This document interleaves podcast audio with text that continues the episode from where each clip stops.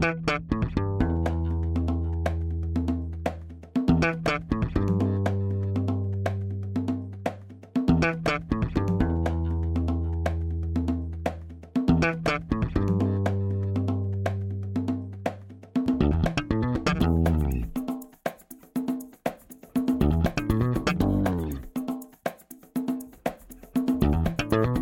Este é o Tapa da Mão Invisível, podcast destinado àqueles que querem ouvir ideias que abalam sociedades e que não são ditas na mídia tradicional.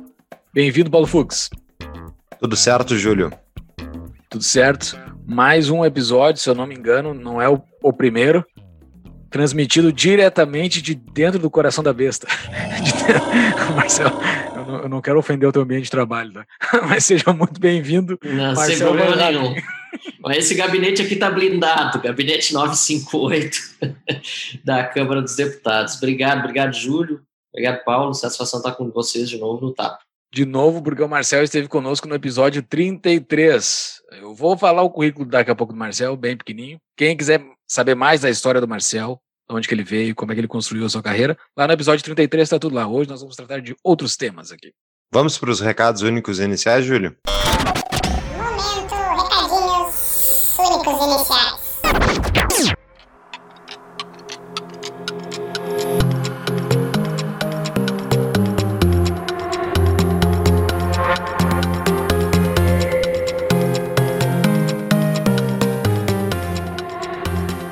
Chegou a hora, pessoal. Imposto de renda chegou. A gente tem que declarar até o final de abril, né, Júlio? É, eu adoro isso. É, a, a gente tem que declarar o quanto dinheiro a gente deve para o governo, sendo que se a gente declarar errado, ele nos multa. Ou seja, ele já sabe o valor de antemão. Exato. Então, então por que a gente tem que declarar? É meio estranho isso. Parece até que não tem nenhuma lógica nas ações do Estado fora arrecadar. Será? Exatamente. Eu acho que controle, poder. Mandar na tua vida, te mandar pra uma gaiola. O choro é livre, não dá pra gente reclamar, é isso que tem. É isso aí. Então, mas caso você não queira ir parar nessa gaiola figurativa que o Júlio mencionou, temos a DBI. Imposto é roubo, sim. Isso, é, no fim, eles podem te botar na gaiola se tu não exatamente. pagar. E, então tem a DBI Contabilidade, a minha contabilidade, a contabilidade que eu uso na minha empresa, é a nossa dica aí para quem quiser ajuda para fazer seu imposto de renda. Uh, se você é médico, tem empresa, se você, enfim, qualquer negócio que você tiver, pessoa física também, isso tudo a DBI cuida. Tem o contato da DBI no nosso site, que é o tapadamãoinvisível.com.br barra DBI, e tem o contato arroba dbicontabilidade.com.br. Caso você queira abrir uma empresa ou fazer o seu próprio negócio, quer trocar de contador, contador é muito bom ir para a DBI. Então, também o mesmo contato, você tem mais informações, mas pode entrar lá, lá pelo nosso site também.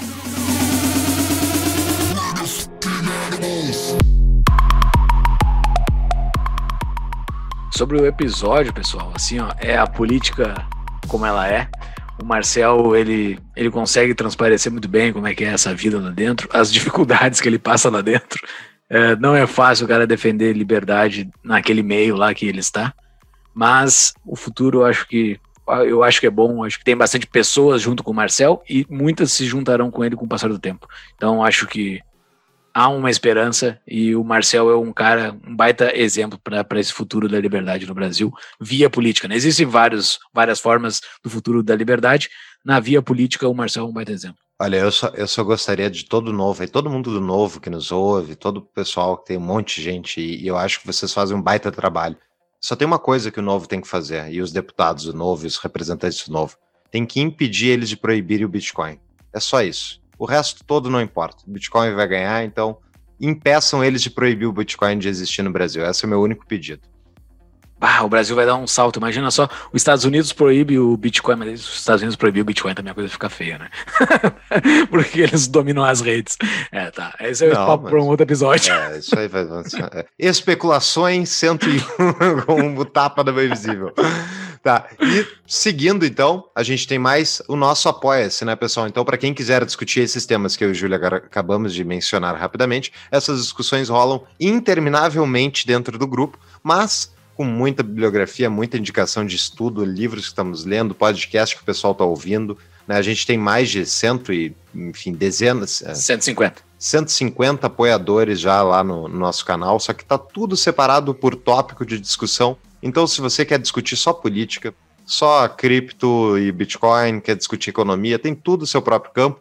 É no nosso Discord e você entra lá para ganhar esses benefícios no Apoia-se, apoia.se barra tapa da mãe invisível. E lá dentro, então, tem duas categorias que você pode escolher para entrar no nosso Apoia-se. Inclusive, uma delas é para fazer perguntas de patrão, que hoje a gente tem um monte durante o episódio. Exatamente. Entra lá, seja patrão e contribua também para os episódios. Participe dos episódios do Tapa da Mão Invisível. Fora isso, nós temos todos os nossos links dos nossos patrocinadores no site. Estão os links lá. Cliquem para a gente saber quanto nós estamos mandando de tráfego para eles.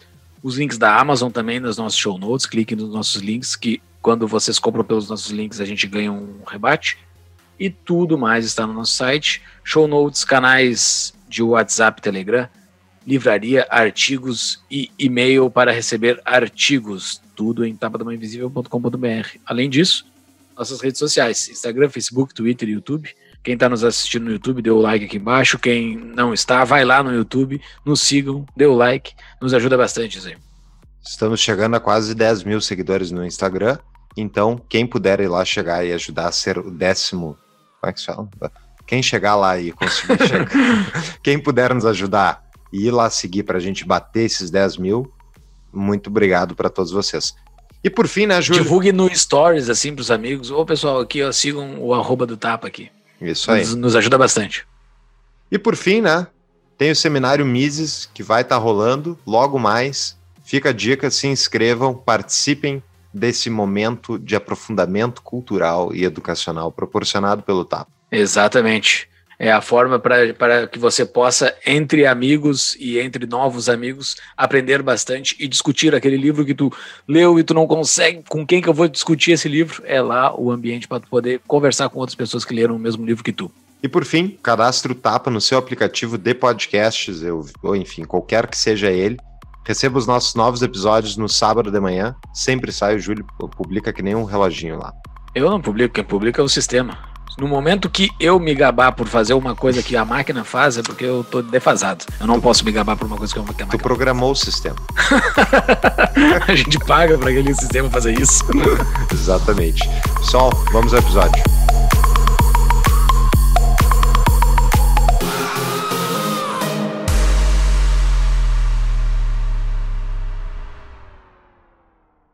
Temos muita, muita pauta para falar, os nossos patrões nos encheram de pergunta, mas antes da gente entrar na, na funcionalidade do dia a dia aí do trabalho do Marcel, Júlio, qual é o currículo do nosso convidado? Resumidíssimo.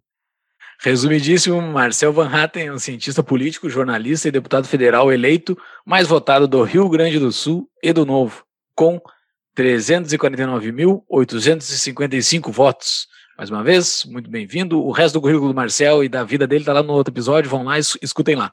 Vamos falar de outros assuntos que estão borbulhando nesse Brasilzão. É, aliás, eu vi de novo outro episódio esses dias, eu estava ouvindo uma série, aliás, de episódios do TAP, aí aproveitei para ouvir aquele de novo. Tem um relato muito interessante que poucas vezes foi gravado sobre o episódio na Redenção em 2014. Está muito divertida aquela parte que a gente está batendo papo sobre aquilo. Eu assisti em loco aquele evento. Que evento, que, que coisa bonita foi aquilo. Maria do Rosário, estou aqui com minha família, meus amigos, minha avó, minha mãe, meu pai. E eu gostaria de dizer que a senhora nos envergonha como representante, porque a senhora defende bandido. Defende bandido e nós queremos defesa da família. Nós queremos segurança deveria ocorrer mais. Quem não sabe o que a gente está falando, ouça o episódio 33. Vai lá para o episódio 33. E já que então a formação do Marcel é, ele é cientista político, né? Marcel, eu queria discutir contigo para a gente comparar com a realidade. Onde é que tu acha que a teoria de separação dos poderes e todo o arcabouço institucional que a gente vive, não só no Brasil, mas nos ambientes democráticos e tal, onde é que falhou Onde é que é, onde é que está a falha na teoria do Montesquieu? No Brasil, em particular, a gente vê que é muito difícil separar os poderes, Paulo, quando há tantas, tantos conchavos, né? tem um pouco compromisso com o Estado de Direito. Isso é história do Brasil. A gente estava revendo aí no fim de semana a história da, da proclamação da República, o golpe de Estado que foi dado na época, na verdade, né? A criação do Supremo Tribunal Federal, na época, também no canetasse, aí foram, se não me engano, eram 15 ministros do Supremo Tribunal Federal, né? vários deles próximos do poder, e a coisa continua muito parecida hoje. Né? Nós não temos todo aquele compromisso que a gente vê em nações como nos Estados Unidos, daqueles que são autoridades, compromisso com o próprio Estado de, de Direito e com o papel que cumprem. Muitas vezes o compromisso é com causas próprias, com interesses muito localizados e não com aquilo que está inscrito na Constituição, inscrito e escrito, né?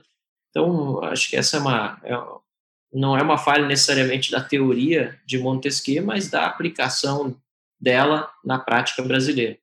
Sem contar que a própria teoria da, da repartição, da tripartição de poderes do Montesquieu, ela hoje em muitos países ela também está obsoleta pela prática. Né? O, o poder judiciário, por exemplo, normalmente é dividido em dois. Há um poder de fato judiciário e outro que é o poder constitucional, um tribunal constitucional que cuida só né, da Constituição mesmo. A chefia de Estado também, o poder executivo no Brasil, né, conhecido como poder executivo, em que há acumulação de chefia de Estado e chefia de governo, em muitos países também, já há séculos, não é assim. Há um chefe de Estado e há um chefe de governo. Né? Então, há quem fale também essa partição de poderes, como é o caso do professor César Saldanha, né, da, da Universidade Federal do Rio Grande do Sul, foi meu professor também é, em algumas cadeiras no direito, cadeiras eletivas, cadeiras que eu optei por fazer, e ele trata muito da questão da hexapartição de poderes, que seria já uma evolução da teoria de Montesquieu de tripartição. Essa teoria do, do Montesquieu foi aplicada em quase, ou tentada ser aplicada em quase todo o Ocidente, né? Foi, foi um negócio que todas as, todas as democracias pós Primeira e Segunda Guerra colocaram de alguma forma dentro de sua Constituição. Mas existiu, assim, só para contextualizar, existiu alguma outra proposta de dividir poderes de uma outra forma nessa época? Ou foi todo mundo para esse lado? Foi tipo a pílula do momento? Era modinha? Todo mundo foi para esse negócio de três poderes? Não existia uma outra, uma outra forma de se tentar, assim? Tudo vem da, da, da evolução institucional no mundo todo, né? É, antes realmente haviam as monarquias absolutistas, né, que passaram depois a ser substituídas pelos déspotas esclarecidos, né? A gente aprende isso na escola. O fato é que a sociedade começou a, a, a criar riqueza, né? aí surge a burguesia, e para desespero dos comunistas, acho que não teve ninguém mais revolucionário do que o burguês na história internacional é, porque à medida que o burguês, os habitantes dos burgos, aqueles que produziam riqueza, começaram a se dar conta que o dinheiro que eles estavam gerando para a sociedade, riqueza, na verdade, estavam gerando para a sociedade, estava sendo mal utilizado sob a forma de tributos arrecadados né, pelo monarca, é, começaram a dizer, não, nós vamos decidir sobre o orçamento. O monarca, se quiser uma parte para ele, tudo bem, mas a gente, né, para manter o, os custos da monarquia, mas a gente quer ter poder sobre a decisão de para onde vai ser utilizado o recurso que nós mesmos estamos gerando. Aí vocês estão recolhendo em impostos, a gente quer saber se vai para a estrada, se vai para a segurança, se por diante. E aí começaram a surgir os parlamentos na história mundial, que é um dos poderes, né, o poder legislativo, que, aliás, foi perdendo, ironicamente, ao longo dos últimos, das últimas décadas, justamente a função de controlar o orçamento.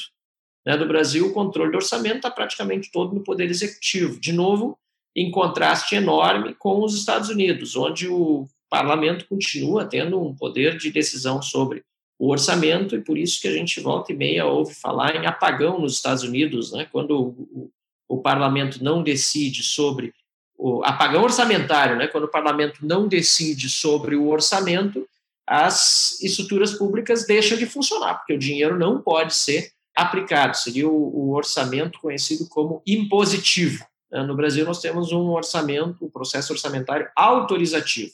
Você autoriza o Poder Executivo a gastar em determinadas áreas, mas o Poder Executivo tem muita facilidade em mudar as rubricas orçamentárias de seu bel prazer.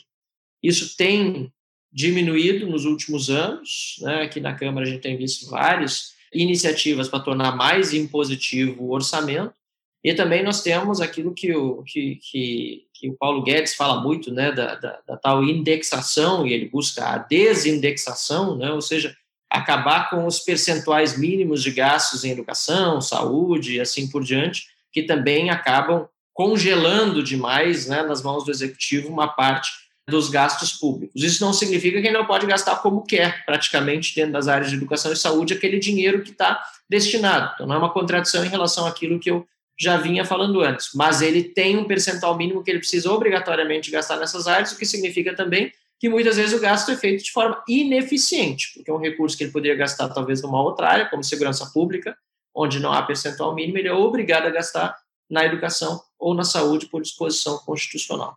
Dei uma viajada aí na explicação, mas o fato é que essa tripartição de poderes que se tornou moda né, no mundo e, e foi muito mais uma, uma, uma, leitura da situação pelo Montesquieu do que efetivamente uma proposição, né, uma leitura de como, de como funcionam as democracias no mundo, e nem só, nem a, não apenas as democracias, né, de que há sempre um poder executivo, um poder legislativo e um poder judiciário minimamente organizados para que, um, para que um país possa funcionar na sua área política. A Mutual está se tornando o maior hub de investimentos em crédito do Brasil. Agora, além de financiar pessoas, você poderá diversificar seus investimentos financiando empresas, energia solar, empreendimentos imobiliários e até equipamentos eletrônicos. Entre pelo link do Tapa para nos ajudar a medir o tráfego enviado para os parceiros. Conheça mais em tapadamãoinvisível.com.br barra mutual. Mas dentro dessa, eh, dessa separação, o objetivo da separação era justamente para que os poderes não se tornassem novamente absolutistas e opressores sobre a população, né? Tem como classificar, não só o sistema brasileiro, se for pegar o sistema americano, que tem essa questão orçamentária que tu comentou, ainda assim, o Congresso americano, toda vez, eles renovam a, a, o orçamento e os Estados Unidos está extremamente endividado, ou seja, o Congresso lá também não está conseguindo impedir a gastança. Na verdade, eles assinam toda a gastança que é feita. E assim está a Europa também, Banco Central Europeu endividando toda a Europa. Então, ao meu ver, tipo, não não está servindo para proteger o indivíduo de dessa intrusão estatal via endividamento. Tu vê alguma solução, Marcel? Esse é um grande problema. Na verdade, quando se fala em separação de poderes, né, e a nossa Constituição fala em é, poderes é, independentes e harmônicos entre si. E essa questão da harmonia que é muitas vezes é, objeto de debate.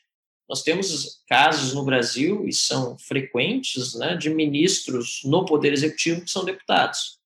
E da noite para o dia podem voltar para o parlamento para votar, e no dia seguinte estão de volta no Poder Executivo como ministros. Esse é um absurdo dentro da teoria da divisão de poderes, porque países, por exemplo, como a Holanda, onde eu, onde eu estudei, inclusive, fiz, fiz meu mestrado, tal, o momento que um deputado decide virar ministro, se acontece, o que é raro, né, convidado para integrar o, o, o, o, gabinete ministerial, ele renuncia ao cargo dele de deputado. Né, ele não continua como deputado, para preservar a independência dos poderes. Aqui no Brasil, não. E há muitos conchavos nesse sentido, né? é, entre é, os diferentes poderes. Então, aqui a situação é agravada nesse sentido. E, no fundo, é bem o que você disse, né? acaba sendo uma grande festa do poder, de quem está no poder, né? aqueles que estão investidos de autoridade, seja no judiciário, seja no, legislativo ou no executivo, acabam buscando o máximo possível a sua própria manutenção no poder e isso aqui mesmo em Brasília, né, acontece de uma forma muito mais fácil, porque todo o poder está reunido aqui, ainda mais num país em que a sua capital federal está muito longe das principais cidades brasileiras.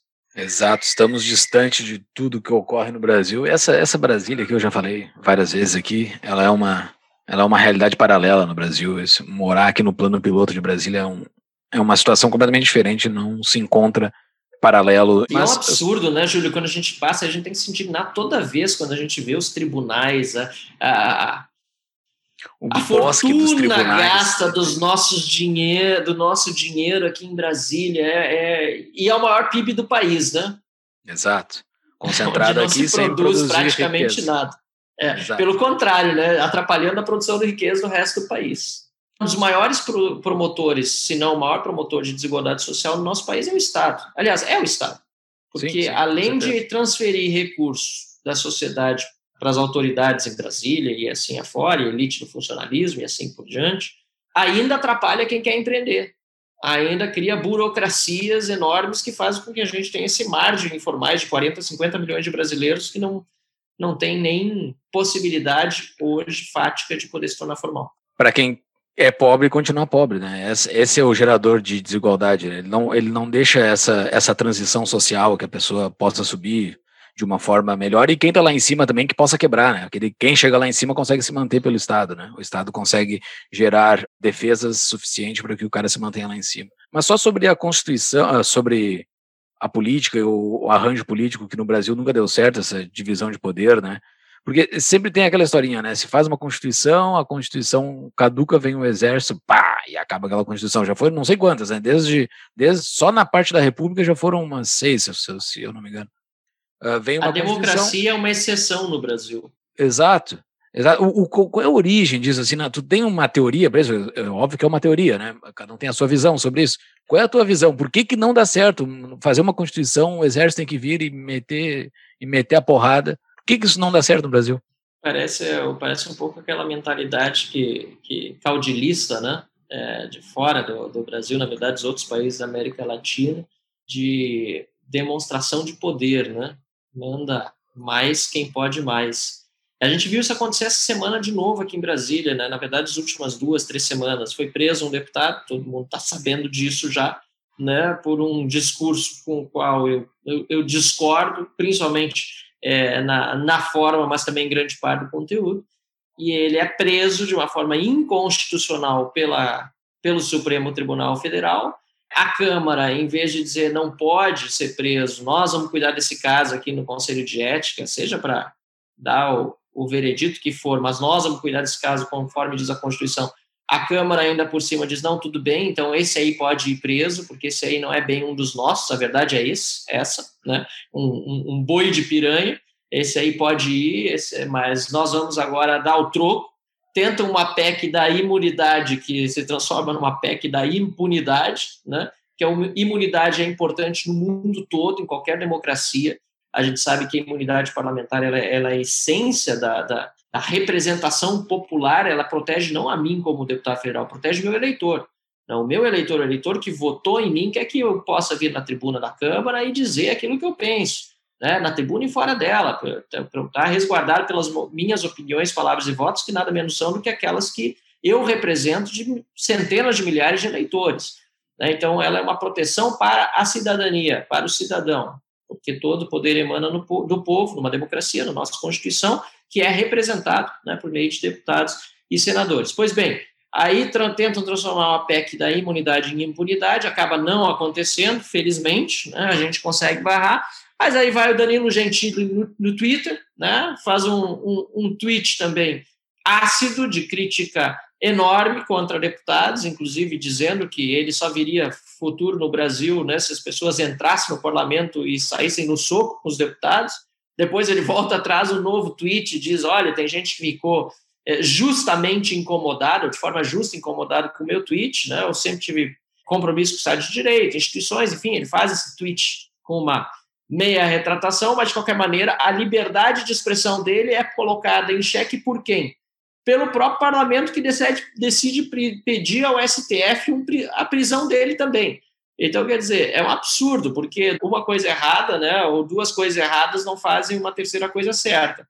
Então, é muito importante a gente se dar conta que no Brasil é, vários episódios acontecem dessa forma. É uma tentativa de demonstração pura de poder. Não, agora a Câmara vai demonstrar o poder que tem e vai perguntar para o STF se ele vai, se vai tomar a mesma medida com esse humorista que tomaram contra um dos nossos, contra um deputado.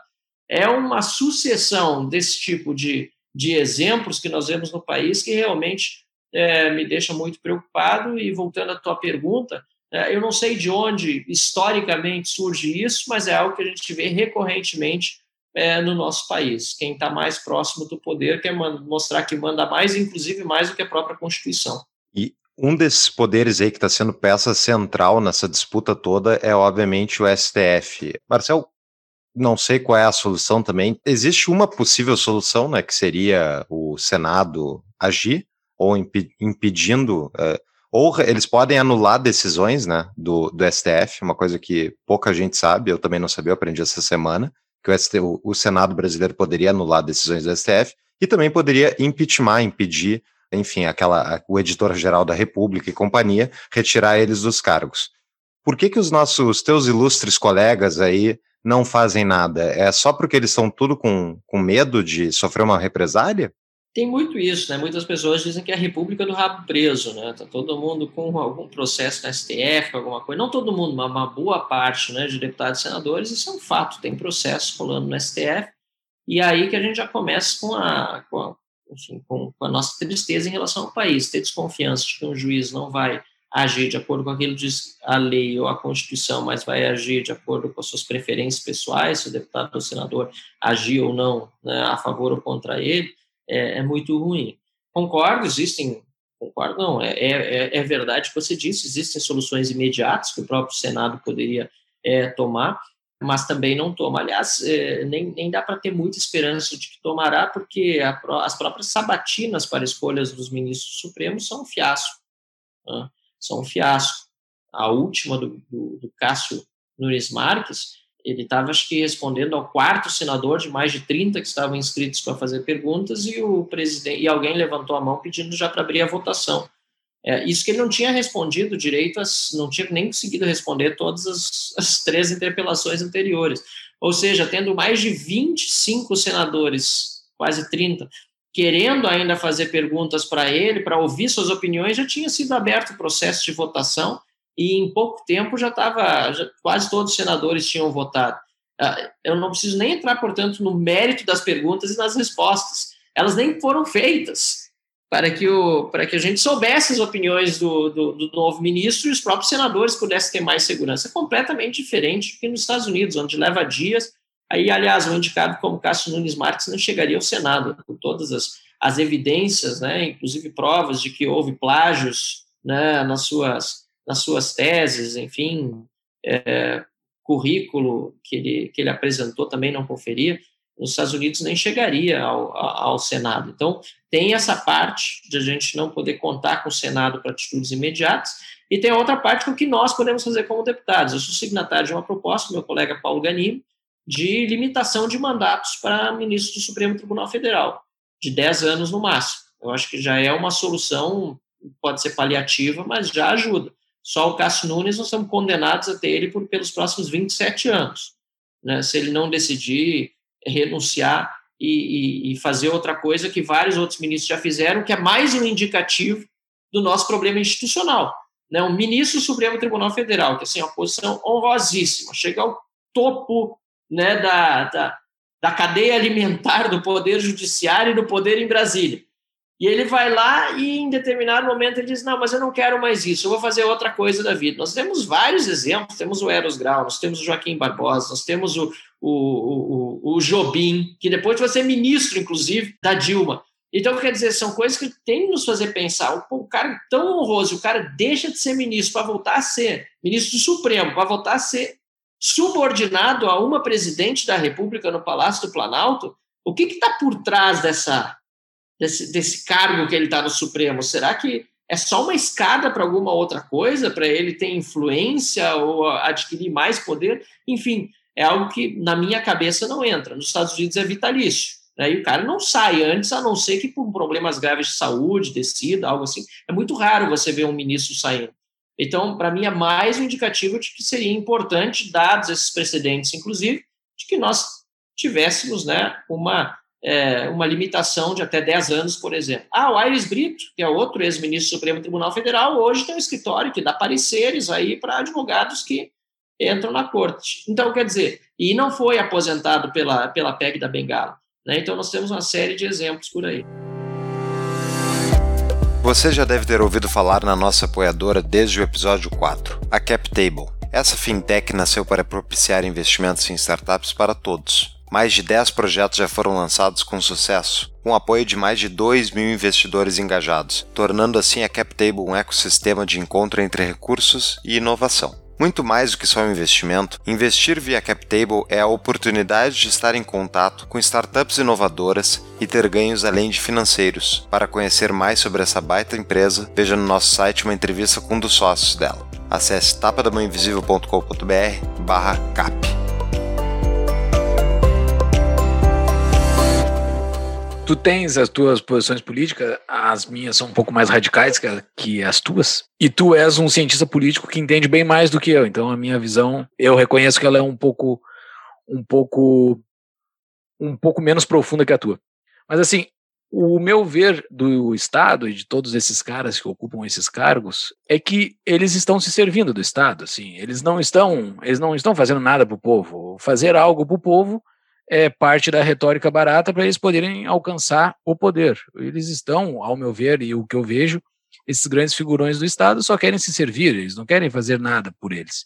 Nos Estados Unidos e outros países mais desenvolvidos, eles não conseguem fazer isso porque talvez as instituições sejam mais maduras, ou talvez as instituições sejam pré-estatais, inclusive. O respeito por aquela pessoa que está naquela Suprema Corte é algo além do que está escrito num papel. Tu tem um respeito por algo metafísico, sei lá, tu tem um respeito além daquilo. Mas aqui no Brasil não, foi tudo feito pós pós a sociedade, foi tudo feito artificialmente, assim, não é natural do povo. Então, naturalmente, ao meu ver, as pessoas chegam nesses postos e só querem pegar o máximo possível enquanto há tempo. Não há, assim, sendo bem pessimista, eu não vejo uma solução, eu não sei, talvez uma nova Constituição, não sei o que possa ocorrer, mas para mim, a PEC da impunidade que ocorreu semana passada, e, que, graças a Deus, existem pessoas como tu e os teus colegas que conseguiram fazer um estardalhaço e o negócio não passar, tu barrou algo que é natural do Estado, ao meu ver. Aquilo iria passar porque é natural do Estado brasileiro e dessas pessoas que ocupam esses cargos eu vejo a tua função e a função dos teus colegas como para isso, para barrar essas coisas que são naturais do Estado. É uma coisa, é uma coisa bizarra, assim, tu tá ali só para fazer com que o Estado não funcione, porque o Estado naturalmente ele vai fazer aquilo. E daí tu vai ficar só apagando fogo. É, ao meu ver, e é isso que eu quero que tu faça, como teu eleitor, eu quero que tu faça isso. Tu acha que tem alguma outra função para ti, para outros? Tu acha que tu consegue fazer algo que o Estado fique permanentemente não querendo aumentar permanentemente? Ótima pergunta, Júlio, e a gente se faz ela todos os dias aqui, porque realmente é, a, a, aqui é apagar incêndio, enquanto a gente apaga incêndio, a besta, como disse o Paulo, vai crescendo, né? Porque sempre acha um jeitinho de botar um algo a mais. E por isso que eu fico um pouco até decepcionado com, agora entrando para a política prática do dia a dia, né? É, com a forma como esse governo tem tratado alguns temas. Né? Por exemplo, a privatização, dita privatização da Eletrobras ou dos Correios. É, dois projetos que são claramente insuficientes para resolver o problema das estatais. Ah, estão indo na direção correta? Estão, estão indo na direção correta. Mas já chegaram na Câmara, assim, super desidratados. Né? Já chegaram com um monte de problemas. Não é uma, uma, uma privatização de verdade como a gente esperaria. Então, o que, aliás, vai acabar ensejando que ele seja ainda mais desidratado aqui na Câmara. Então, a gente vai ter dificuldade em manter o texto como veio. Né? Então, acho que isso é, esse é um problema que a gente enxerga no dia a dia e o governo foi perdendo força nessa pauta liberal. Né? Tinha muito mais ímpeto no início para privatizações. Claro que as novas companhias do, do Bolsonaro, né? que eram as antigas lá atrás, quando ele estava na Câmara, mas agora está aliado como como sua base de apoio no Centrão, é, demandam esse tipo de desidratação em projetos como esse, por interesses né, muito conhecidos por nós todos, e isso nos decepciona no nosso dia a dia.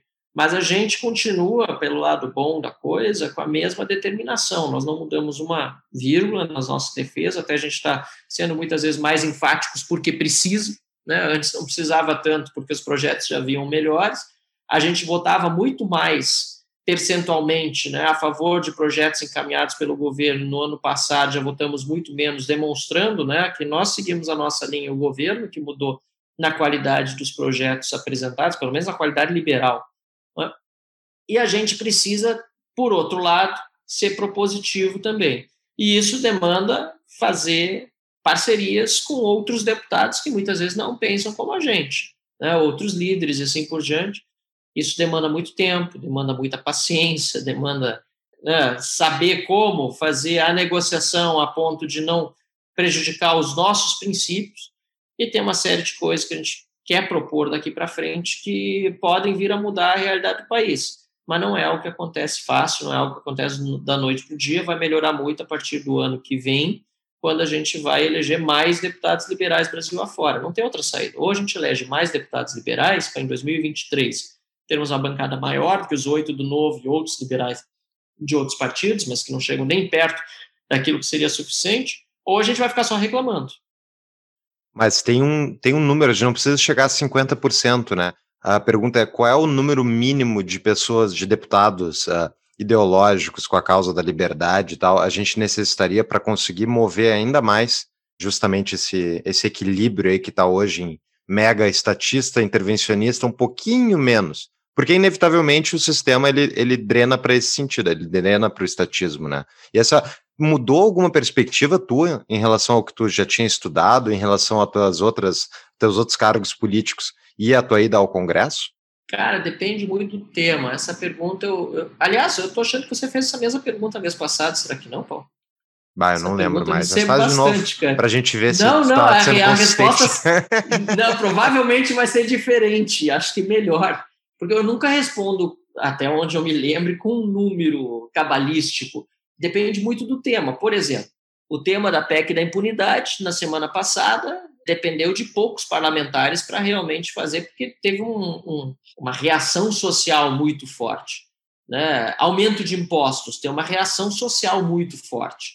Agora, quando chega o momento de, de pautar ou de, ou de discutir um aumento de impostos, quer dizer que o aumento de despesa já foi feito. O político não aumenta o, o, o imposto porque ele quer, em geral.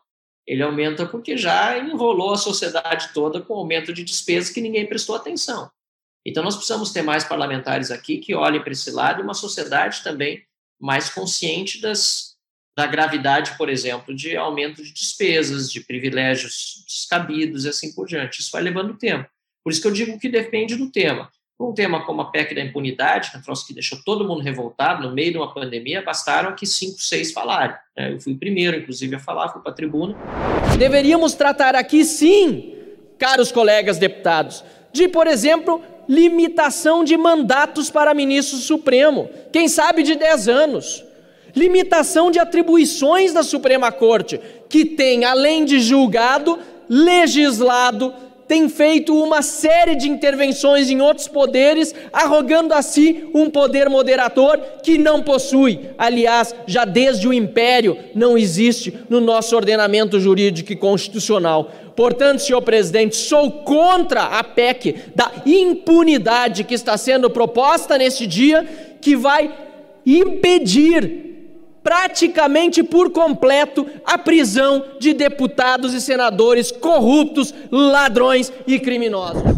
Repercutiu muito, até no Jornal Nacional eu sei que muitos parlamentares aqui, aliás, botaram, botaram, me carimbaram com, essa, com, essa, com esse meu discurso. A paciência, mas tinha que falar, não, não tinha como não falar. E mais alguns falaram também, sem contar redes sociais e assim por diante.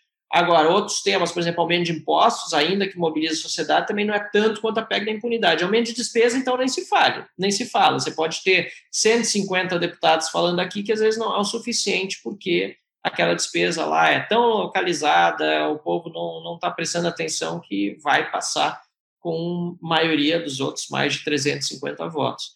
Então, não precisa de 50%, eu concordo com você. Óbvio que o ideal é ter um dia 50% mais um de deputados liberais, a gente precisa ter mais. O número que tem é, obviamente, insuficiente ainda, mas, à medida do tempo, acho que a gente vai conseguindo melhorar e isso é reflexo do quanto a sociedade aceita as nossas ideias. Seguindo nessa linha, tem uma pergunta de patrão aqui. Os patrões mandaram. Dá, dá para fazer um episódio só com pergunta de patrões. Os patrões são, são fãs do Marcel. A gente está com o cantor preferido aqui. A gente está com o, Roberto Carlos aqui, né? E daí tá todo mundo querendo fazer uma, uma, uma perguntinha.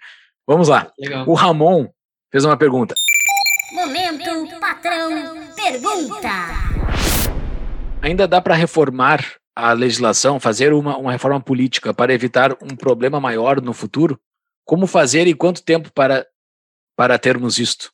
Com certeza dá para fazer, por isso nós estamos aqui. A gente, inclusive, vai ter uma discussão forte sobre reforma política nesse ano. É, é sempre no ano antes da eleição, né? Porque, enfim, está em jogo a reeleição dos atuais detentores de mandato. Ela já vale para a próxima daí? Se for feita nesse ano, ela já vai valer? A intenção dos líderes é essa, né? E certamente vão é, propor várias ideias, muitas delas esdrúxulas, normalmente eles botam vários bodes na sala e fazem uma alteração menorzinha, mas para preservar o poder de quem está aqui, né? Então, é, foi assim com a criação do fundo eleitoral, foi assim com a redução das, das, das dos, dos, tamanhos de propaganda, foi assim quando é, é, vão tentar limitar com certeza a questão da propaganda pela internet, são todos os temas que a gente vai ter que cuidar para não, não dar mais poder ainda para aqueles que hoje estão em Brasília. É, mas há outros temas que podem ser incluídos que vão pelo lado bom. Eu, por, por exemplo, sou um defendor, defensor do voto distrital, já quase passou aqui o voto distrital misto. Né?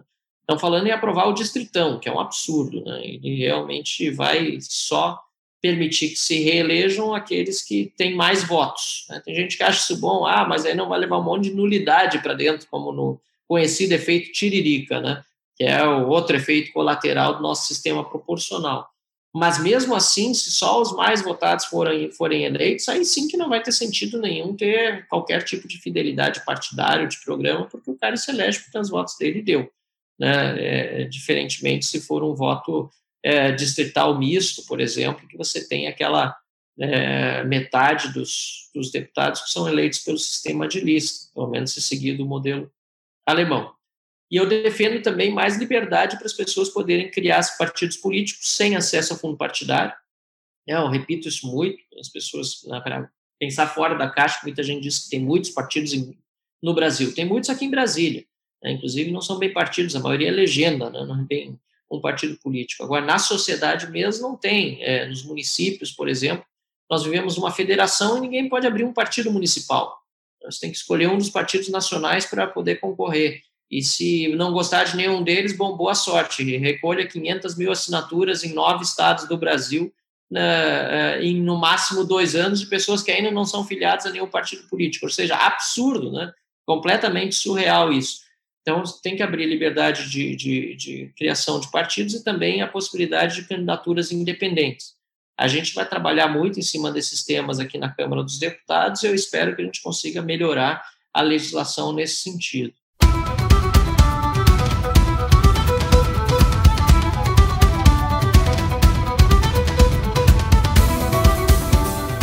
E se tu tivesse três quintos do Congresso? Aqui é a pergunta do Claré. Momento Patrão Pergunta. Se tivesse três quintos do, do Congresso te apoiando, Marcel, e tu tivesse a possibilidade de fazer uma alteração no nosso regime, o que, que você acharia mais interessante ao Brasil? Secessão das cidades e estados ou manutenção da União, mas com autonomia aos estados na forma americana? Boa pergunta. Eu, eu gosto da segunda opção. Eu estava eh, pensando muito sobre isso no final de semana. Eu disse estava é, rememorando um pouco da história brasileira, né? É, a, também a, a, a, Revolução Federalista que houve né? no final do, do século XIX. Eu acho que seria importante a gente ter realmente mais autonomia. Eu, eu sou brasileiro, amo meu país, acho que não, não, não faria sentido a gente advogar por separação de estados e municípios, ainda que eu acho que deveria haver liberdade para aqueles municípios que quisessem né, sair, ou estados que se quisessem sair da federação saírem. Né, eu provavelmente vou ser preso por isso, porque isso é uma cláusula pétrea da, da Constituição. Né. Segundo deputado que fala isso aqui. É, pois é. Ah, é que vai ser preso? o Bruno Souza também defendeu. A liberdade pois é. coisa simples, né? Direito de auto. A, a, como é que se chama? A, a Nações Unidas prevê isso, né? Direito de autodeterminação. Autodeterminação, dos povos, vale só para os outros, para nós não, né? Então, quer dizer, eu, eu seria a favor, mas, mas pessoalmente, e evolui bastante nisso, porque no, no passado eu era muito muito mais né, defensor de que nós não podemos, né? Nós temos um, um, um país que é, que é uma exceção na América Latina, exceção né, de uma língua só, com 200 milhões de habitantes e, e vários estados que não se desintegraram né, é, em, outras partes. Mas eu, eu seria a favor de dar mais autonomia para os estados, até porque hoje grande parte dos estados no norte e no nordeste do Brasil sobrevive, principalmente no norte, né, Amapá, Roraima, etc., sobrevivem basicamente daquilo que a gente manda de recursos aqui de Brasília para lá. E esse seria o que, né, por meio das... De Brasília, não do Rio Grande do Sul. Sim, do, do Brasil. É do Brasil. Mas eu sei por que, que tu defende isso, porque se o Rio Grande do Sul separasse, se tornaria uma Cuba Seria Tarso Genro, presidente do Rio Grande do Sul. Eu normalmente digo isso para as pessoas mais eh, emocionadas que tem, né, tem que separar o Rio Grande do Sul. Digo, né, be careful what you wish for, porque é, o estádio já teve Olívio Dutra, já teve Tarso Genro, já teve Colares, não é, não é uma coisa tão, tão preto no branco assim, não. Nós já exportamos alguns também, Brizola, Getúlio Vargas e assim por diante. É, mas é que a questão, é, realmente, nós temos umas, um, um estado de pessoas muito livres, né, criativas, produtivas, e o fato de ficar mais dinheiro no Estado vai gerar também mais pressão da sociedade sobre o poder para administrá-lo melhor, né?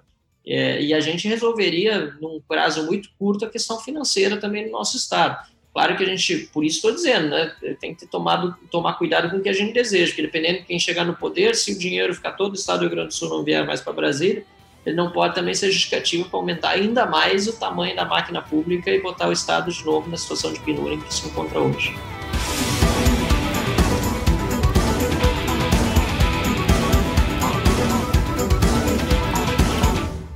Nós temos uma pergunta aqui de um outro patrão, Martius. Ele faz essa pergunta que é um questionamento que eu tenho também.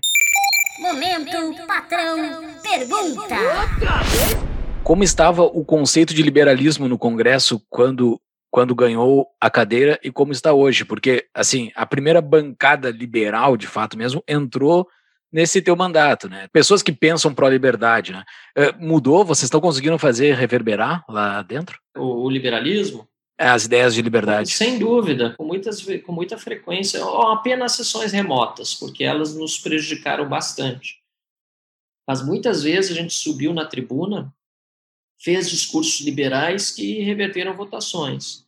Nós tivemos uma que, o, que um, havia uma emenda, não vou me lembrar bem o detalhe, mas ela estipulava, em resumo, que a companhia aérea não poderia cobrar mais do que 100 reais ou algo assim é, em qualquer taxa de remarcação de passagem, né, se, se, se a pessoa decidisse remarcar sua passagem.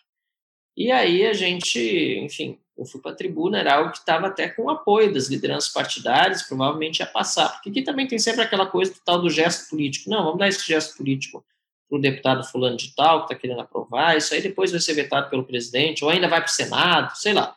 Tem sempre essa questão. Mas é sempre um risco deixar aprovar. A gente sempre vai votar de acordo com os princípios que a gente tem.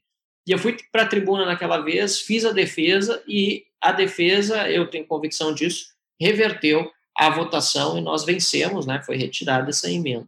É, de novo, no setor aéreo, a questão da gratuidade de bagagens, né? Que queriam. Né, você paga pela bagagem no fundo do outro que vai que vai que vai é, é, é, é, que vai levar de graça, né? Então, uh, nós também defendemos fortemente, era uma, e, e, vencemos por só 10 votos essa votação. Né? E foi atuação no plenário, foi de discurso, foi por pedido de encerramento de votação. Não tinham ainda todos votado, a gente estava vendo que os que não tinham votado ainda, alguns deputados estavam tendendo, tendendo a votar é, por, por garantia, entre aspas, bagagem grátis, né? É, e a gente conseguiu evitar, encerrou a votação com 10 votos a, a nosso favor. Mas algum deles demonstrou qualquer intenção de aprender um pouco mais? De tipo, bah, talvez fa faça sentido ah, claro, tá não, falando. pessoal, com certeza, pessoal, pessoal realmente, claro, é, é, ninguém chegou aqui em Brasília é bobo, né? Os deputados que menos são, são, são bobos. Tem muitos que votam por interesse, aliás, a grande maioria por interesse eleitoral, pensando na próxima eleição. Mas quando começa a ver que faz sentido, e, e, talvez eleitoralmente não seja tão grave a consequência, ou até não tenham refletido que as consequências eleitorais podem vir a ser graves, que às vezes é, é falacioso o argumento, mudam de opinião e votam com aquilo, de acordo com aquilo que a gente defende. A gente Pena não... que agora com as sessões remotas ficou mais difícil, porque é, os deputados estão assistindo de casa, muitos não estão acompanhando a sessão, só votam na hora que vem a liderança orientando. Antes, quando estavam todos no plenário, subia na tribuna, tinha pelo menos uns 200 deputados te ouvindo. Né? Hoje é muito difícil.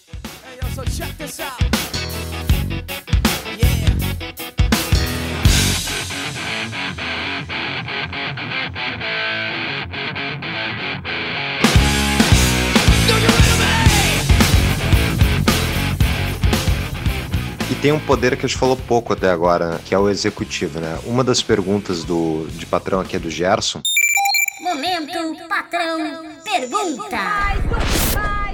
Ele perguntou: com relação ao poder executivo, percebeste algum avanço, alguma coisa positiva que poderá trazer benefícios a médio e longo prazo? Ou, ou não? Ou está tudo trancado e está sendo uma perda de tempo? A dúvida principal de todo mundo, eu acho, aqui dos nossos ouvintes, é se a gente está caminhando para uma piora institucional ainda maior envolvendo os poderes. Olha só, é, é, muito difícil a gente achar que qualquer coisa pode ser pior do que a gente teve com o PT, com, a, com o Lula, com a Dilma, né? Então, vamos. vamos nunca diga regra, nunca. É, é, mas eu não falei nunca, eu disse muito difícil. Né? A nossa régua já está muito baixa. Né? Então, é, infelizmente, o que o PT fez em termos institucionais com o Brasil é, continua refletindo hoje. Né? É, começou antes, não, não foi o PT que inventou a corrupção, a gente sabe disso, mas eles aprimoraram o processo, né? institucionalizaram a coisa de uma forma a manter simplesmente o poder e uma ideologia né, na, na frente do poder. Então, nesse sentido, principalmente no início do governo Bolsonaro, a gente viu uma grande, grande mudança. O fato dele ter conseguido se eleger sem apoio de partidos, poder fazer um ministério com muitas pessoas técnicas capacitadas, isso, isso ajudou muito o Brasil a superar aquele, aquela crise institucional anterior.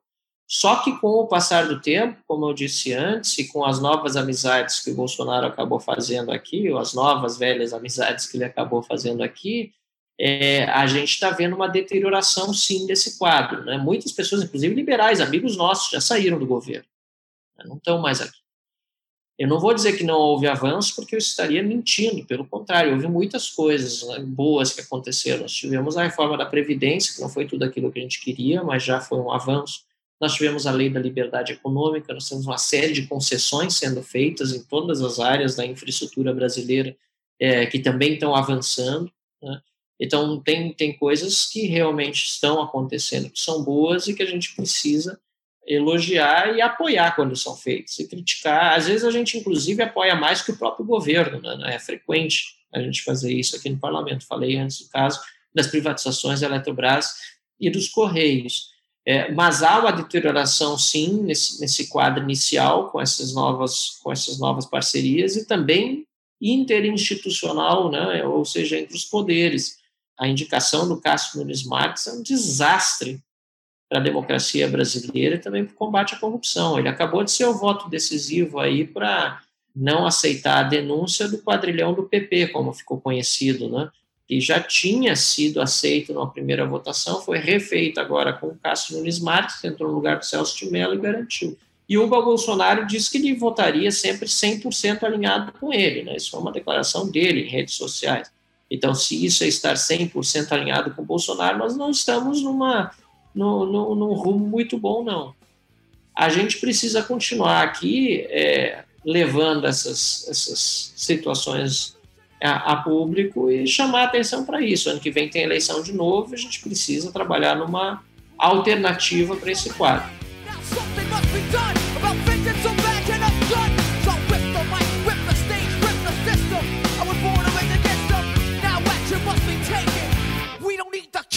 Break it.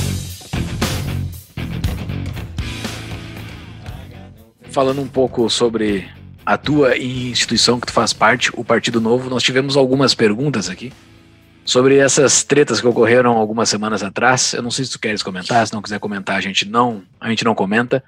Fica bem à vontade sobre esse posicionamento de um filiado que é muito importante, que atualmente é só um filiado, que é o Amoedo, sobre alguns posicionamentos que a bancada federal, tu e os teus colegas aí, se posicionaram contrário ao que ele estava falando.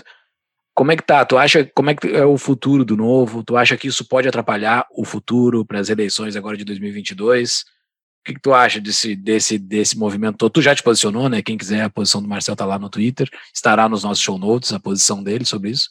Qual é a tua posição? Tu acha que isso pode atrapalhar o partido? O Partido Novo, um partido ainda pequeno. A gente começou como partido político em 2015 mas apesar de pequeno, em 2016 elegeu quatro vereadores nas cinco capitais em que disputou, né, em quatro capitais elegeu vereador. depois fez uma bancada de 11 deputados estaduais, uma deputada distrital, elegeu oito deputados federais, né, fez a quinta votação para a presidência da República com o João, o que não é pouco, pelo contrário, ficou na frente, perdeu para o pro, pro, Bolsonaro e para o Haddad, que foram no segundo turno, né, para o Alckmin e para o é, Ciro, certo? E ficou na frente de Meirelles, né, de, de é, enfim, a Marina Silva, que concorre desde 1950, alguma coisa, aí, a, a presidência da República, ficou na frente do, do Cabo Daciolo, que era meio obrigação ficar na frente, mas o cara tinha participação em debates, né, então, é, do Álvaro Dias, senador da República, então, quer dizer, o Novo fez um é, excelente desempenho sem usar um centavo de dinheiro público e ainda elegeu um governador e um vice em Minas Gerais na última eleição. E agora, apesar da limitação de, de municípios em que concorreu, né, também um pouco problema dessa nossa centralização nacional, né, um partido no Brasil antes tem tem diretório federal, diretório nacional, olha só que absurdo, o partido é obrigado a ter um diretório nacional antes tem um diretório municipal. É o completo oposto do, do, do, do, do princípio da subsidiariedade no, numa federação. Né? Então, o Novo lançou candidatos em 46 cidades, né, e conseguiu eleger 29 vereadores, é, elegeu seu primeiro prefeito, uma cidade super importante, que é de Joinville. Então, temos um, um, futuro muito bom pela frente. Eu vejo o novo, aliás, proporcionalmente, nas cidades em que lançou vereador, é, fez o dobro de votos do que nas eleições de 2016. Então, o novo está mais conhecido também. E, obviamente, que é conhecido de um nicho de pessoas que defendem o que nós defendemos, mas tem conseguido se expandir. Tem candidatos aí que são de diversas origens, de diversos bairros, que fizeram votações relevantes nas eleições passadas. De tudo isso, eu acho que o Novo precisa trabalhar fortemente para renovar a bancada federal e ampliá-la. Né? Nós precisamos ter é, um, uma bancada maior aqui em Brasília e ter uma candidatura à presidência da República que represente né, justamente essa, essa união de todos os esforços dentro do partido e que possa levar para o para o público em geral essa noção de que o novo é uma esperança, né? sempre foi essa esperança de um Brasil diferente com uma visão de longo prazo. É, eu tenho trabalhado internamente bastante o nome do Bernardinho do vôlei, que foi nosso embaixador na eleição passada, pessoa muito competente, quem quem já que a gente está no podcast, né, quem quem está no Clubhouse sabe que ele participa frequentemente de uma série de painéis muito interessantes lá também. Sou muito preparada e eu tô, tô, tô internamente trabalhando, conversando com ele também, ver se ele não, não topa esse, esse desafio, né? Quanto às posturas, assim, nas redes sociais, eu, eu, eu sou muito pouco treteiro de rede social. Você entra na treta quando realmente vale a pena e quando é com um opositor ou algo do gênero. Então, é, alguém da esquerda que fala alguma coisa, mesmo assim, é, tem sido cada vez mais raro, né? Eu tenho apostado muito em, em ideias. E assim, o nosso partido tem uma posição de independência que eu sempre achei a mais correta, desde que a gente chegou aqui. Nós nunca fomos governo, né? nós sempre, inclusive, fomos críticos à, à, à proposta do governo e cada vez mais porque ele tem se mostrado cada vez menos liberal né? e também deixado a pauta do combate à corrupção é, em segundo plano. Isso é muito ruim, então nós sempre mantivemos as posturas, mas também não somos oposição. Aqui na Câmara dos Deputados, você ser oposição significa que o meu líder, não, a minha líder da oposição seria a Jandira Fegali, né, o Glaze Hoffman. É, é, vocês estão rindo, não tem o menor cabimento um negócio desse. Então, é. é. eu acho que essa é a postura que a gente tem que ter de independência, né, e não de, de se misturar com aqueles que são irresponsáveis numa oposição completamente destrutiva, que não é uma oposição a um governo, é uma oposição, inclusive, a um país. Né?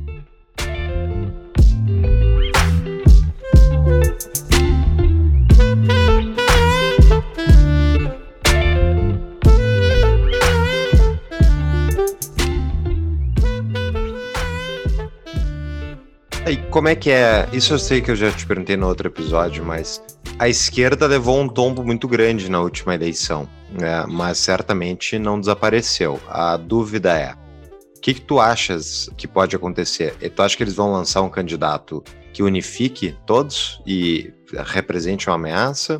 Ou basicamente o posicionamento deles vai ser agora mais legislativo? Tu acha que eles não têm chance de retomar tão cedo o executivo? E só um parênteses, legal que tu, Marcelo, tu não pode falar isso, mas eu posso. É, o, tu sabe que o Bernardinho é, é um ótimo dica, mas tu sabe que, na verdade, o concurso de ganhar executivo é um concurso de popularidade. A pessoa tem que ser conhecida, e daí, tipo, a Moedo não tinha a menor chance porque a maior parte das pessoas não conheciam eles. É a mesma coisa com qualquer outra credibilidade local de pessoa que não conhece. O Bernardinho quebra isso, né? Tu acha que ele tem chance? Não tenho dúvida de que ele tem chance. O Bernardinho é um cara, inclusive, que vai ter. Qualquer adversário vai ter muita dificuldade em criticá-lo, né? É, infelizmente, as máquinas de fake news, de ataque à reputação, elas funcionam a todo vapor em processos eleitorais. E bater num ídolo nacional, né, medalhista olímpico com as duas seleções de vôlei brasileiras, é, eu acho bastante difícil. Né? Não é impossível, para quem vive a política, a gente sabe que uma reputação também não é missão impossível, mas no caso do Bernardinho, é uma pessoa que está muito acima dessas disputas mesquinhas que a gente vê na política. Né? A esquerda, ela, é, principalmente o PT, sabe né, que está muito combalido na opinião pública.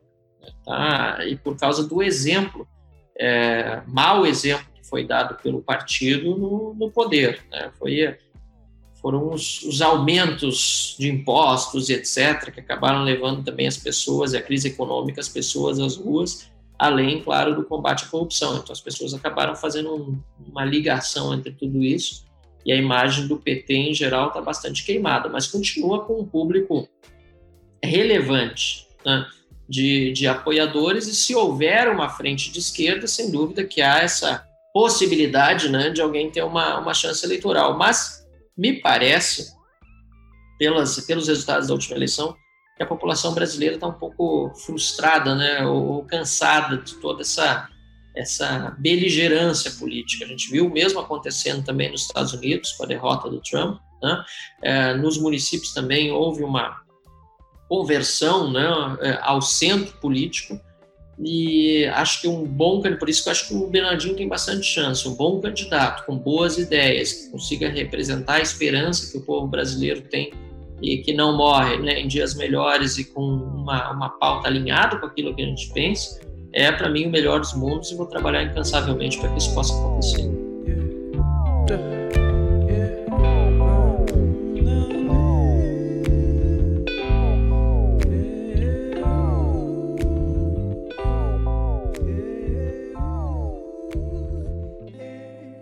Tá, mas e se ganhar? O que, que faz daí com o Cássio Nunes, com o Gilmar Mendes, com todos os senadores, deputados, todo mundo Ótimo, que vota contra? Você ganhou, parabéns, agora acabou.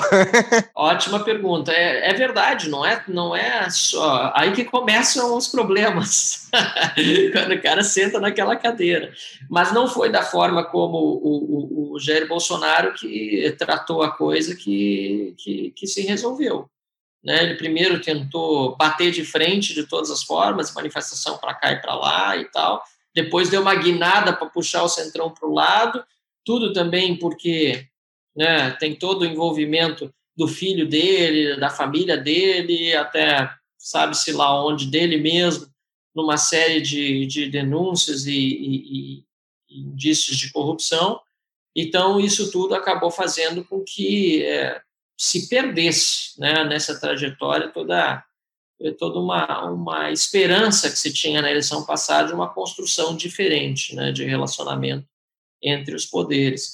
Então, uma pessoa como Bernardinho, a meu ver, teria muito mais condições né, de trabalhar isso e buscar os consensos necessários na Câmara dos Deputados com demais poderes. Posso dar um exemplo prático para não ficar só no wishful thinking, né, que é no, do nosso governador lá de Minas Gerais, o Romeu Zema ele está dando um show de administração. Tem uma outra coisinha que talvez o mais liberal vai discordar, né, e que vai dizer, puxa, não deveria ter sido dessa forma, a gente discorda, mas em 99% dos casos, Zema está conseguindo, inclusive, aprovar reformas importantes, importantes com o apoio da Assembleia Legislativa, com os demais poderes. Vai resolver tudo da noite para o dia? Não. Não mas já está muito melhor atraindo investimentos do que era antes. A gente precisa lembrar que ele teve o PT antes dele e o Aécio Neves antes dele também no governo. Então, já existe benchmark para isso. mas não é da forma que o Bolsonaro tratou o assunto que se resolvem as coisas.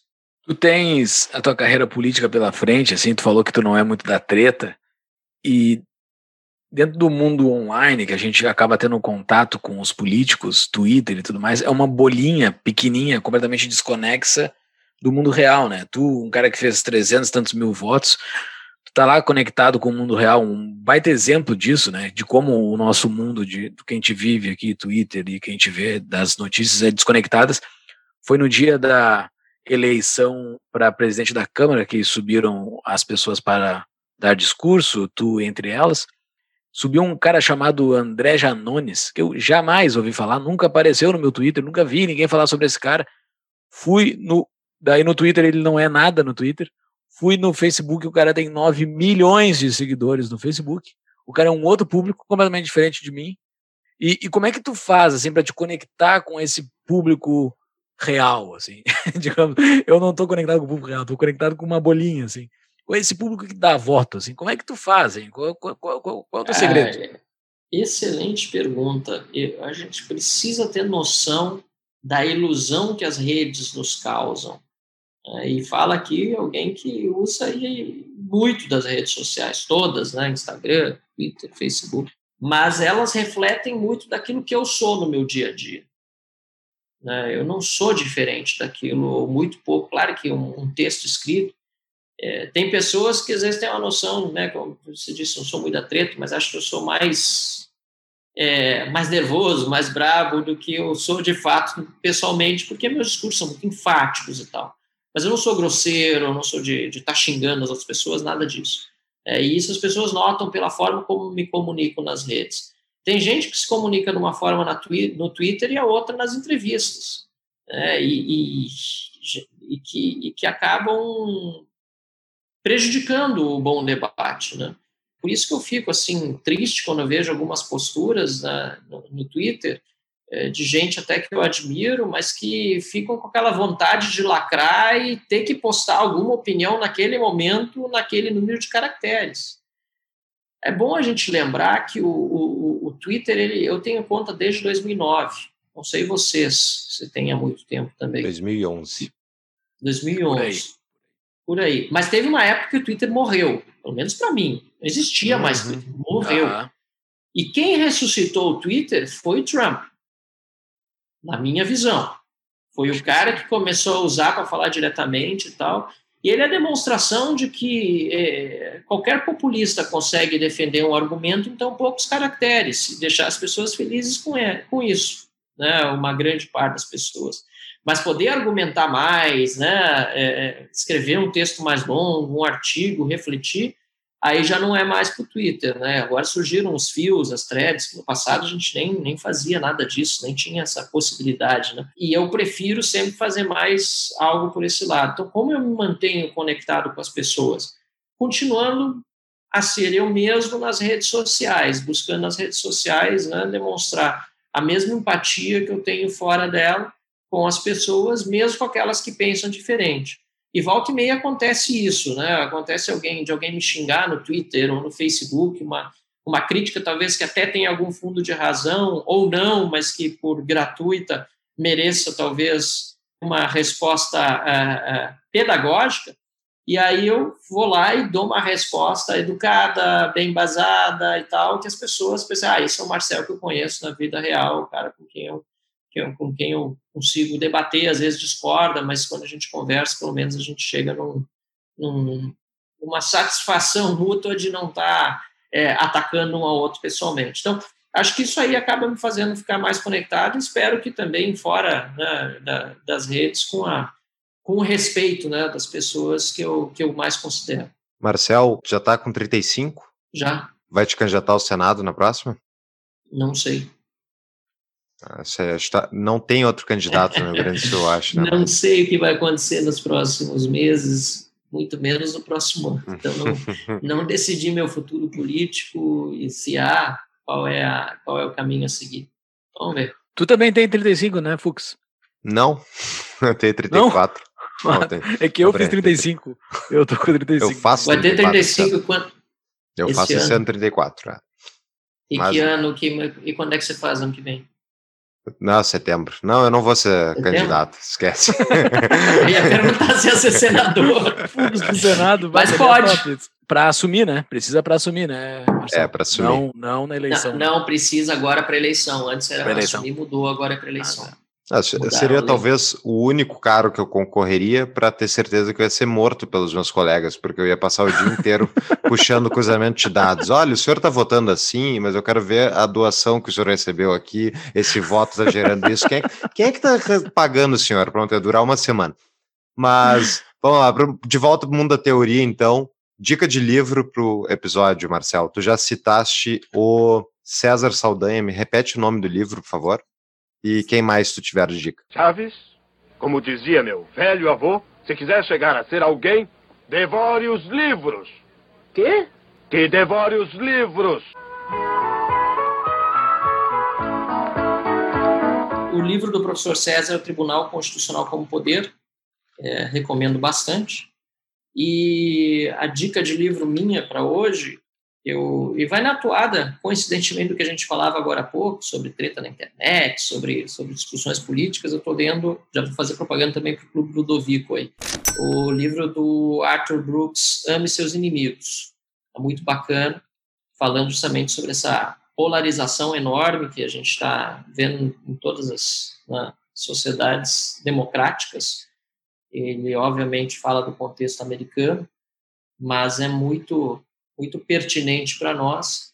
E é sempre bom lembrar, né, principalmente para liberais, o, o conceito de direita e esquerda é cada vez mais enfadonho, né, mais a, a, atrasado. Mas já para utilizar esse termo que é tão conhecido por todos, eu costumo dizer que numa sociedade plural, a gente fala em polarização, a gente precisa lembrar que polarização é uma etapa, vista pelo lado otimista, né, positivo, é uma etapa em direção à pluralização do debate. Né? Então a gente começa com uma hegemonia de esquerda, aquela coisa toda, que a gente viu nos últimos anos, aí vem um lado dizendo, não, não é só isso que vale, nós temos um pensamento de direita aqui, ainda que muitos aspectos, né, é, expressar de forma tosca ou até imprecisa e, e, e, e distorcida, mas existe uma, um polo à direita, então cria-se uma polarização e passa a ser uma pluralização do debate, o que a gente vê nas sociedades democráticas mais desenvolvidas. Então, sob o ponto de vista do, do, do otimismo que eu tenho, a gente está indo nessa direção da pluralização. Mas, e voltando à questão dos conceitos de direita e esquerda, eu sempre digo que, independentemente do quão à esquerda eu esteja ou quão à direita eu esteja, sempre vai ter alguém mais à minha direita um pouquinho mais à minha esquerda. Uh, numa sociedade plural, sempre vai ter algum ponto que eu vou discordar de alguém em algum lugar, e a gente tem que saber uh, discutir isso civilizadamente se a gente quiser chegar a conclusões que levem a uma sociedade melhor. Então, esse livro está muito bacana, estou na, na, metade dele já, então eu não li ele inteiro para poder recomendar assim 100% do livro, mas até o ponto em que eu parei, tenho lido nas, nas viagens que eu faço para Brasília, é, no avião, está sendo muito bacana, muito, muito produtivo. Muito bem. Marcel, muitíssimo obrigado pelo teu tempo, adorei, e é, Realpolitik brasileira, tá mestre nisso. Torço estiver no Senado ali falando mal dos nossos ministros do STF. É, vai ser legal o Marcel no Senado. Marcel, muito, muito obrigado. Foi um muito papo bem. excelente. É uma aula falar contigo. E quando tu falou ali que tu, pessoalmente, tu é um cara muito gente boa, de fato é mesmo. Eu encontrei o Marcel, foi mês passado. O Marcel é muito gente boa, não é? Não tem nada de treta mesmo. É, isso é verdade. E eu vou, Obrigado, cara. Vocês também. Eu vou colocar no show notes também uh, o discurso do Marcel na época da, na, no momento do voto da independência do Banco Central e para os nossos ouvintes, vocês sabem que é um tema muito caro para mim, não a independência, né, a extinção da, do Banco Central, e eu fiquei muito feliz de ver o Marcel defender que pode servir a ser fechado, né? Ele falou com todo jeito, todo... não eu não falou que mesmo, não contigo. falou que ele falou, mas falou. Então muito obrigado, Marcel. É isso eu vou colocar, recomendo que vejam. Então, bom Paulo, trabalho. Deixa eu aproveitar essa deixa, não, deixa eu aproveitar essa deixa. Graças ao tapa que eu fiz esse pronunciamento, que eu já te ouvi várias vezes, você não cansa, é um chato nesse tema. Então, eu ouvi várias vezes falando nisso. Quando eu estava falando em autonomia do Banco Central, eu disse: eu vou aproveitar o momento e vou também aqui entregar para o público todo que, quando fiz a descrição do vídeo, antes de postar, mandei para o Paulo só para ter certeza que eu não tinha falado nenhuma besteira. Aí ele aprovou ah. selo de qualidade Paulo Fux. Aí tá foi pro ar, meu. depois de eu ter falado.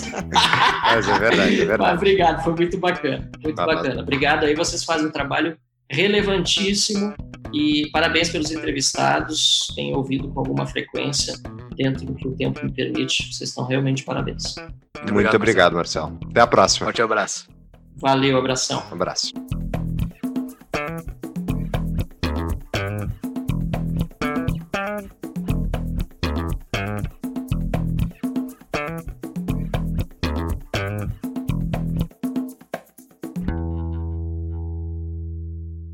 Marcelo, eu tenho uma última pergunta para ti. A gente não te colocou contra a parede. Eu quero fazer uma pergunta polêmica aqui, para tu perder metade dos teus votos. Eu procurei nas tuas redes sociais, botei teu nome no Google e não achei. Tu é gremista é. ou colorado? Não acompanho futebol, cara. Mas é uma resposta de político, né? Não, não é verdade, cara. Mas é, é, só não é verdade integralmente nos últimos dias, porque eu acabei assistindo Grêmio e Palmeiras e estava em casa e é raro fazer alguma coisa fora da política até foi bom como distração. E, e talvez como bônus para vocês é, a minha mãe é paulista e o meu tio falecido não cheguei a conhecer faleceu com 16 anos a minha mãe era criança era mais velho que ele ele era palmeirense.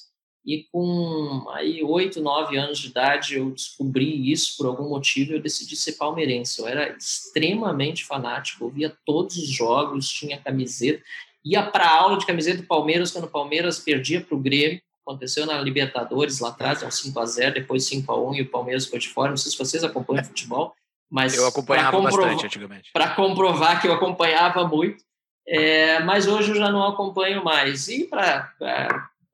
E não, não acompanho, não torço nem para Palmeiras, nem para Grêmio, nem para Inter, nem para ninguém. E, e, e, e, talvez se ainda torcesse para o Palmeiras, ia ser muito difícil explicar para o eleitorado gaúcho. Ah. Sim. Talvez mais eu difícil. Acho mais explicar. É, acho mais difícil do que explicar para os gremistas porque não sou colorado e vice-versa. Exatamente. Prezados ouvintes do Tapa, aos interessados em gestão empresarial e economia, a minha empresa, Proteus Associados, está auxiliando na criação da primeira faculdade com DNA liberal do Brasil, chamada Hayek Global College. Venha ser meu colega na primeira turma do Hayek Global MBA. Mais informações em tapadomãoinvisível.com.br barra HGC. Use o código TAPA e ganhe 5% de desconto. As aulas são ministradas em inglês. Obrigado.